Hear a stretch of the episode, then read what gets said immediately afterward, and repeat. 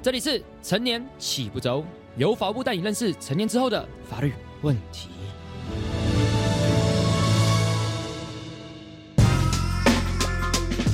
没错，我想这个例子很好啊，很多即将要进大学，或是目前还在高中就读的，他从外地来，要必须要租房子。那过去的话，因为二十岁未满的话，你必须要得到法定代理人的同意，甚至来代表你来签约。哎，那现在你只要满十八岁，你就是成年人了，你就可以独立决定。啊啊，既然独立决定签约以后，你就要独立负责了。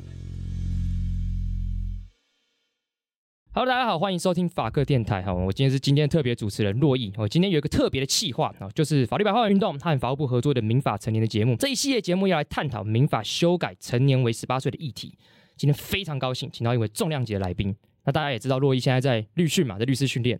那律师的主管，哎，其实就是法务部，没错。那我们来欢迎今天的特别来宾，法务部长蔡清强部长。嗨，部长。啊，主持人好，各位听众大家好。哎，想问部长一件事情，第一次录 podcast 吗？哎，不是，以前就有经验了。哦，所以经验丰富，今天应该非常 OK 说。丰富了，但是总是有尝试过。哦，有尝试过。不过另外一件事情，我觉得经验非常丰富，就是开球这件事情。这几年开了蛮多次球，在宣扬一些法务部的事情嘛，对不对？原来洛伊也是棒球迷，哎，棒球迷对，所以看这个部长应该以前就有打棒球的经验嘛，对，小时候就有打，过了。所以但成年之后就没有嘛，成年了以后就打垒球。就打垒球。哦，好，那刚才讲到一个关键词就是成年，所以我们今天就是要来问部长有一些关于成年的一些法律上的问题。是，那主要是想要问部长说，因为我们都知道，这个二零二一年的时候，就是民国一零年的时候，其实我们民法训修法，把我们这个成年的这个年龄从二十岁下修到十八岁，所以想要问一下，到底这个部长，我们民法调降年龄的主要的目的到底是为什么？呃，民法修正这个成年年龄啊，将在明年的一月一号开始实施。呃，当初我们修法的呃提出草案啊，主要就是因为我们现在时代不同了，嗯啊，年轻人也收到很多资讯啊，那自己本身也非常的成熟了啊，身心发展了也比以前啊更好，所以民法的旧法，它在十八年的时候定定啊，成年是二十岁。那我们因为呃时代的进步啊，必须要做调整啊，所以我们就提出了成年为十八岁啊这样的修法的建议。另外也考虑到现在年轻人呢、都能够独立自主，我们要早一点让他培养参与社会事务的机会啦，所以也希望把成年的年龄降为十八岁。那这也正符合啊呃国际的潮流，因为很多的国家超过一百个国家，他们成年的年龄啊都改为十八岁了，包括我们邻近的国家日本、马来西亚都是已经以十八岁为成年，所以我们也要符合国际的潮流。那更重要的就是，呃，刑事责任啊，呃，我想罗伊也是法律人，也知道这个刑事责任是十八岁啊，他就要负完全的刑事责任。那民法要二十岁才成年，这个有点不相符合，所以我们也要同样的在民法的修正上啊提出啊，改为十八岁为成年。好，那可是，一般民众可能好奇一件事情，因为刚才部长有提到，哎，在过去修法之前，民法的成年是二十岁，刑法的成年算是十八岁，那这会造成什么样子的问题？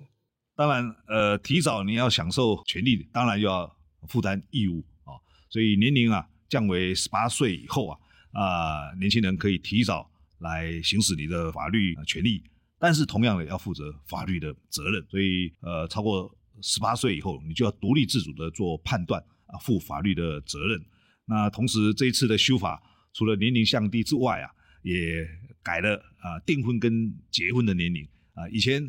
订婚年龄啊，女性是十五岁啊，男性是十七岁。那结婚的年龄呢？以前女性是呃十六岁，男性是十八岁。那我们这一次修法，同时把它修正为订婚年龄不管男女都是十七岁，结婚年龄是十八岁啊。所以这一次也显现了啊、呃我们这一部修的民法、也落实了呃性别平等啊，也符合国际的潮流。哎，听到这边部长，可能很多观众也好奇一件事情，就是以前为什么会男生跟女生的这个结婚岁数是不太一样的？大家其实蛮好奇这件事情的。呃，我刚刚提到这个，原来民法是在民国十八年的时候定定的，离现在就将近一百年了。哎对一百年前的女生大概很早婚，哎，而且也可能是父母指婚的，所以那时候年龄就比较低。那现在呢，因为性别的平等啊，而且可以来独立决定，所以因此我们这次的修法就把它统一啊，那定定为十七岁可以订婚，那十八岁就可以结婚了。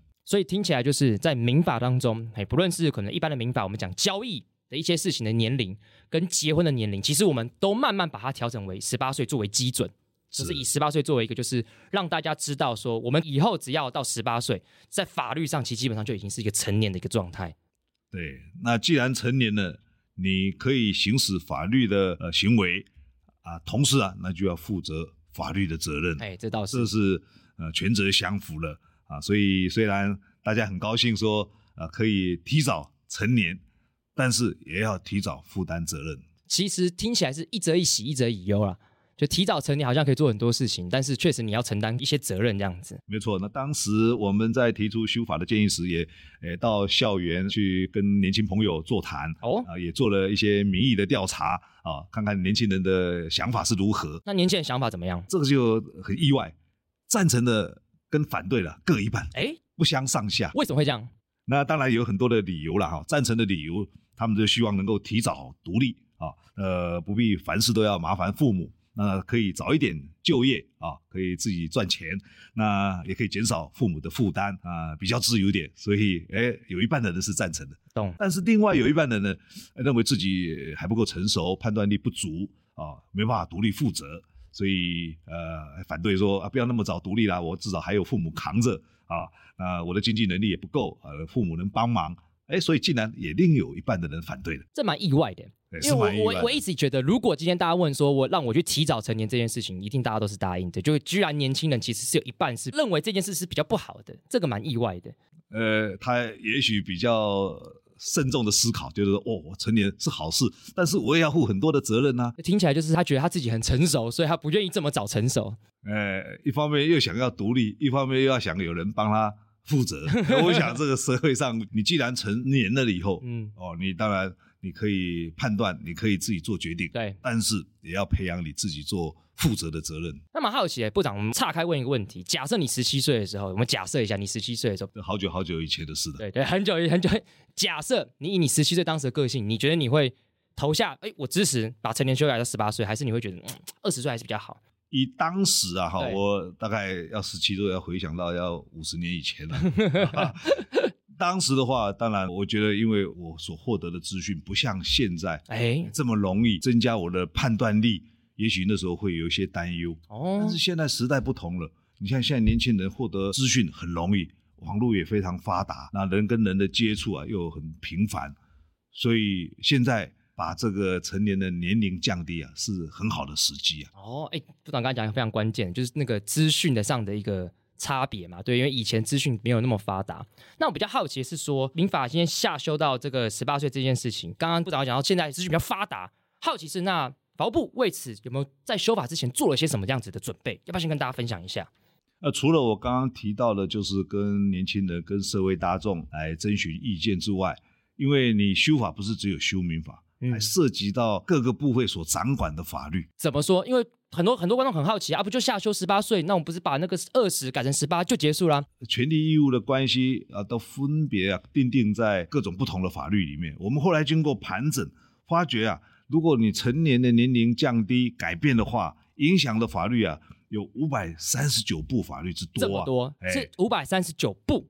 对，所以可能。条文就是远超于五百三十九这个数字，对对对，所以它是一个很大的修法工程。那五百三十九部里面，当然不是说每一步都要修了啊，因为有些它只是写成年啊能做什么事情，OK，不呃未成年啊不能做什么事情啊，但是这个没有涉及到十八或二十的话，这也许就不需要修法了。懂啊？那后来在经过整理以后，发觉只有两百零七部法律啊，因为它是明定说呃二十岁能做什么事情，OK，未满二十岁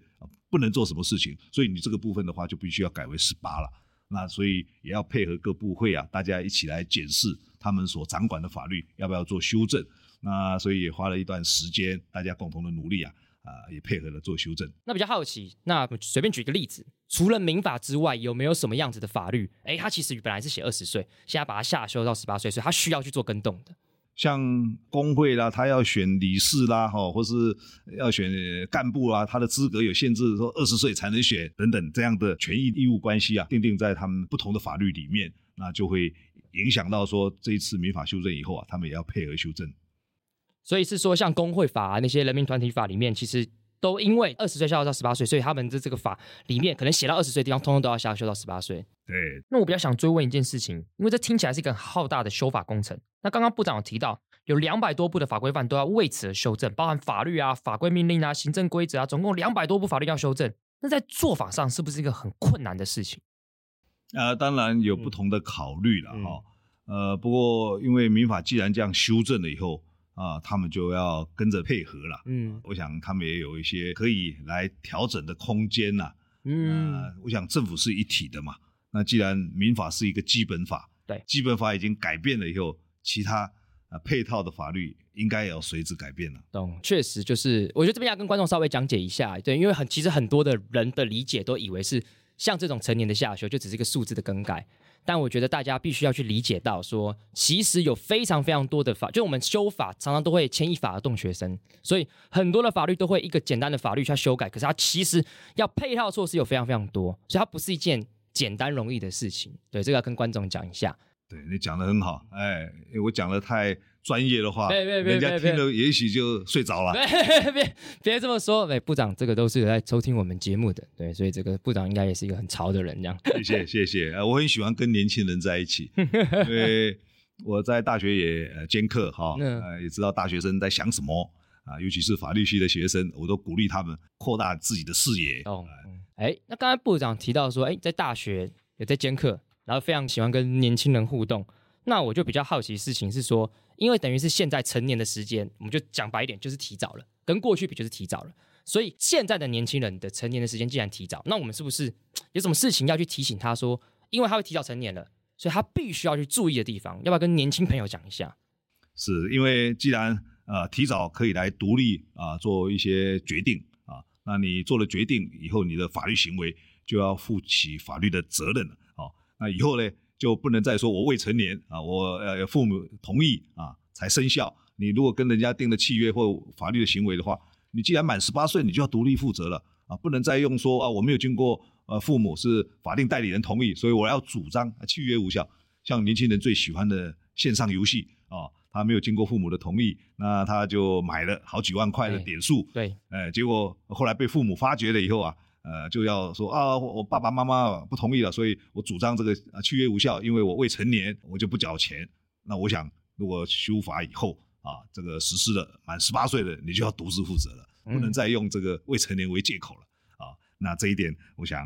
未来大家要改变你的想法，要特别注意啦。这个其实蛮多我们的听众是十八岁以下的小朋友。对，那这个大家可能就要特别注意，就是以前你可能是二十岁，现在是十八岁，你就要特别注意，是你已经是成年，有些事情你可能没有办法以未成年当做一个借口，在法律上可能有比较缓冲的一个机制，因为你现在就十八岁，你就已经成年了。我再举个例子，再举个例子来，因为年轻人喜欢。上 IG 啊啊，在跟人家在那边对谈啊。打岔一下，部长也有用 IG 吗？有啊，我们法务部也有 IG 啊。欢迎来看啊。部长真的是很潮哎，真的 都很跟得上时代哎。那回到刚刚讲，那 IG 年轻人上 IG，那会发生什么事情？呃，因为有时候呃年轻人就比较气盛嘛，哦，跟人家就干聊起来了，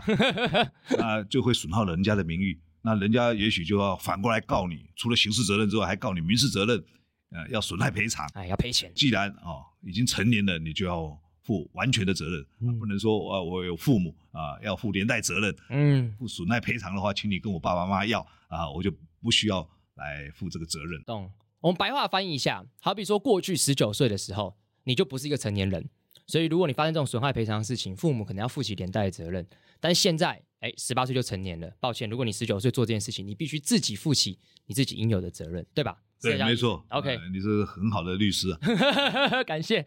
但我蛮好奇一个问题是说，这个修法，我从我自己的角度来讲的话，我会觉得有一个事情是，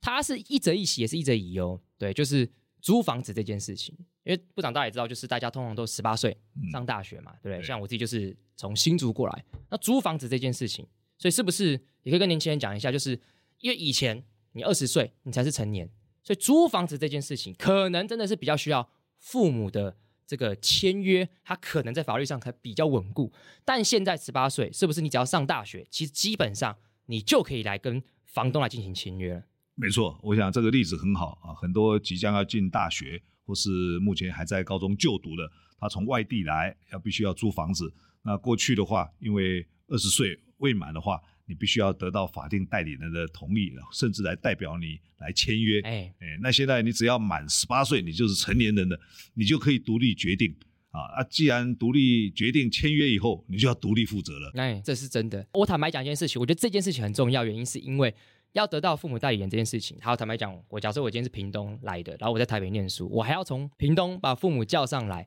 来签约。但我现在自己，我十九岁、十八岁，我就自己就可以做决定，其实是蛮方便的一件事情。但是也是就像部长讲的，他也必须自己要负起自己的相关的责任这件事情嘛，对不对？要特别注意自己签约，现在要自己负责了。好，那也蛮好奇，是因为这个修法哦，其实还并没有上路嘛，是明年上路，所以它其实是一个准备要上路的一个状态。那蛮好奇的事情是，那目前法务部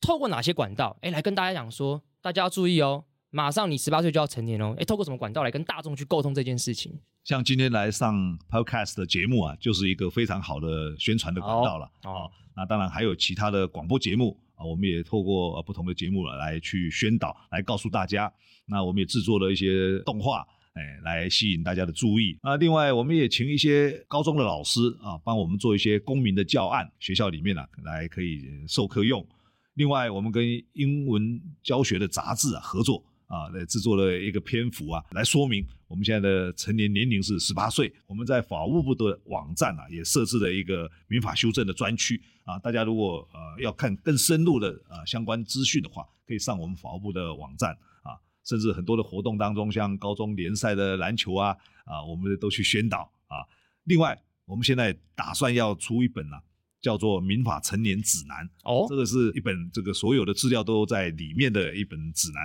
啊，呃都包括了所有有关成年啊十八岁相关的法律问题啊，从租赁、从契约啊、从结婚订婚相关的法律问题啊啊，我们都把它收集起来，那用比较简单的文字还有插画来做介绍。所以你只要拿到那一本十八岁的那个指南，你就会知道，只要成年之后。会发生什么样的事情？法律身身份义务上有什么改变？翻开那本书都会知道。对，哦，我们很快就会出版了。好，所以大家可以期待一下。但我比较好奇一件事情是，部长刚刚有说你们有拍一些动画短片，在哪里可以看得到？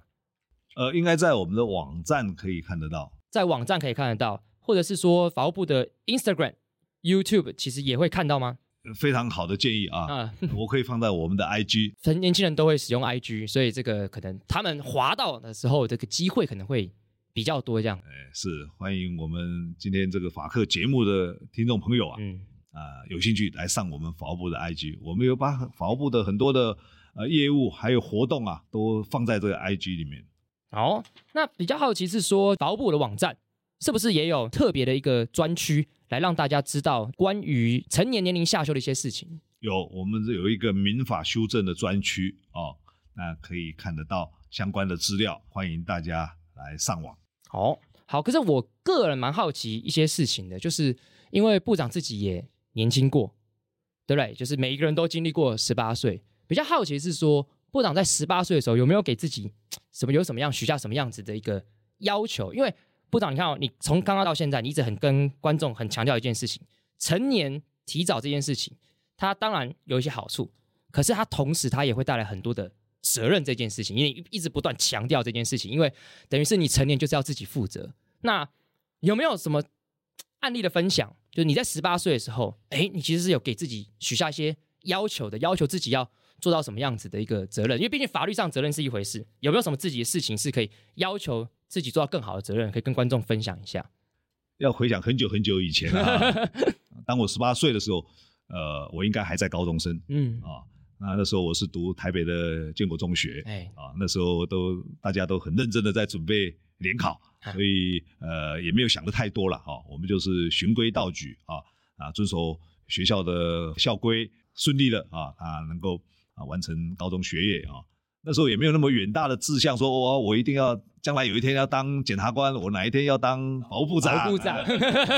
都是就是按部就班的啊，你就做好每一项你自己的工作，那找出你自己的兴趣。那后来是因为读了法律系以后，哎，觉得很多法律系的学生也想出国啊，也想说，哎，我要做实务的工作，要当律师、当检察官，哦，那慢慢的培养出啊，你的兴趣跟你的个性符合的话。你就可以按部就班的走向工作，也有可以让自己有一个美好的前程啊。所所以嗯呃十八岁啊，虽然呃不上不下，但是呢，大家只要呃认清啊这个自己的兴趣所在啊，好好的啊去把该做的事情、该学习的事情做好的话，我想都可以达到你原来啊自己的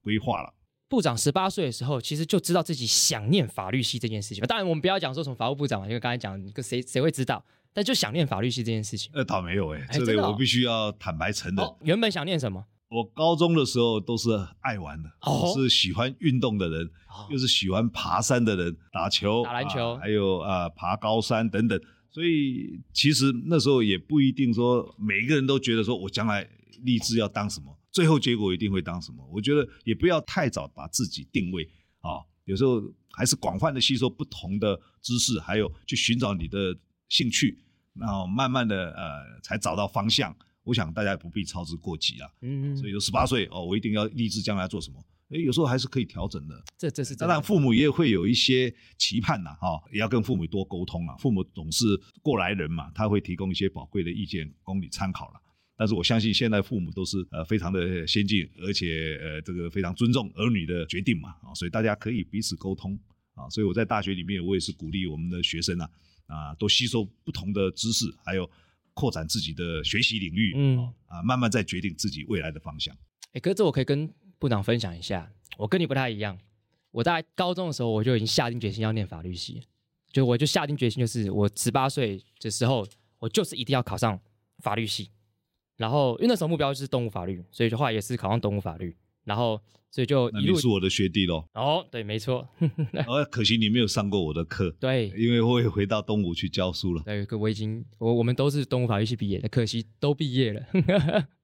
对，所以其实我很早很早很早就就是就下定决心要念就是法律系，当然只是说就像刚刚部部长讲的，其实人生也充满很多意外啦。本来想说就是这个也是乖乖念书啊，考上律师就开始职业，诶结果就是其实很早就考到，但后来都在做其他的事情，在录 podcast，对，做一些社群的事情，所以到现在才在做这个律师训练。所以我觉得这个是一个很有趣的一个不一样的路程，殊途同归啦。殊途同归啦。哎，对，有时候就是慢慢走，慢慢哎又调整步伐哦，这个是可以理解的了。那如果能够像你这样很早就立定志向的话，这也是不错的。嗯就知道说我怎么样去培养自己应有的能力。那有些人是不是像你这么早就能够看清方向的话，我觉得也不要急哦。那每个人的走的路都不同哦，或是历练的都不同，到最后诶会得到你所想要的一个境界。最后的部分想要问部长是说，那你有没有什么事情想要特别提醒这个年轻人的？就是有没有什么事情要告诉他们说，因为你的成年的年龄提早，所以你什么事情你要特别注意，你该做的事情是什么，你不该做的事情是什么？要不要趁节目的尾声，我们稍微跟观众分享一下？因为毕竟我们的受众很多很多，确实就是可能差不多十八岁左右的年轻人，我们跟他分享一下。呃，既然现在可以自己做任何的决定，因此你在做决定之前呢、也一定要审慎的考虑周全啊。如果自己没办法呃做很周密的思考的时候，也多请教一下啊你周边的啊这些长辈啊或者好朋友，能够提供意见。那毕竟做决定要负法律责任的，这是呃非常的审慎的。好，那最后一个问题，还想问部长一件事情，因为部长今天来我们 podcast 节目，然后也要跟听众讲，这个部长承认他很常听我们的节目，所以部长跟 podcast 这件事情连接听起来是蛮高的。那我也蛮好奇一件事情是，哎，法务部为什么特别想要用 podcast 来进行沟通？因为法务部自己也有开 podcast 的节目，所以蛮好奇的事情是，基于什么样子的原因，又看到什么样的事情，想要用 podcast 这件事情来跟社会大众进行各方面的沟通，包括本次这个民法下修十八岁这个议题。呃，现在多元的媒体啊，哈嗯，它有各种呈现的方式的，YouTube 也是一种方式。对，那 Podcast 是最近比较流行的，非常流行也是有年轻人喜好的。那当然，我们要呃宣传我们的法务政策啊，还有法律规定的话，当然要符合年轻人的口味嘛。对，啊，因此我们也有很多的 Podcast 的节目啊，也来介绍啊，譬如像人权搜查课，就是介绍人权的问哦一个不同的人人权，哎啊，所以我我也蛮受欢迎的哈。嗯啊，譬如说防疫有防疫的人权，我们在疫情的时代啊，那有些有没有涉及到人权的问题？对，那我们还请到了陈前副总统啊，哦，呃陈建仁陈建仁副总统，他来帮我们上一些呃医疗卫生啊，那防疫有关的人权问题啊，还有原住民的人权。所以我想，我们是这样在介绍呃法律的规定，还有啊一些人权的政策。所以今天有这个机会来到这边 podcast 的节目来啊啊来介绍成年啊是现在从明年的一月一号开始没错，改为十八岁了。哎啊，这我想很多年轻人听了这个节目以后会加深印象，也愿意啊为自己的行为负责。嘿，所以我就听到这边观众就永远都要知道一件事情啊，就是民法的年龄已经下修，已经下修到十八岁，所以很多事情都会提前。那也像部长讲的，哎，你这个提前这件事情，你就是提提早哦，你要做好准备，因为你的责任是会增加，你的做的决定很多事情就不能赖给父母，必须自己去承担这个责任。好，那我们今天非常非常谢谢我们的法务部长蔡金阳部长，非常谢谢来到我们法科电台跟大家聊这个议题，感谢部长，谢谢，谢谢谢谢主持人，各位听众，好，大家拜拜。拜拜。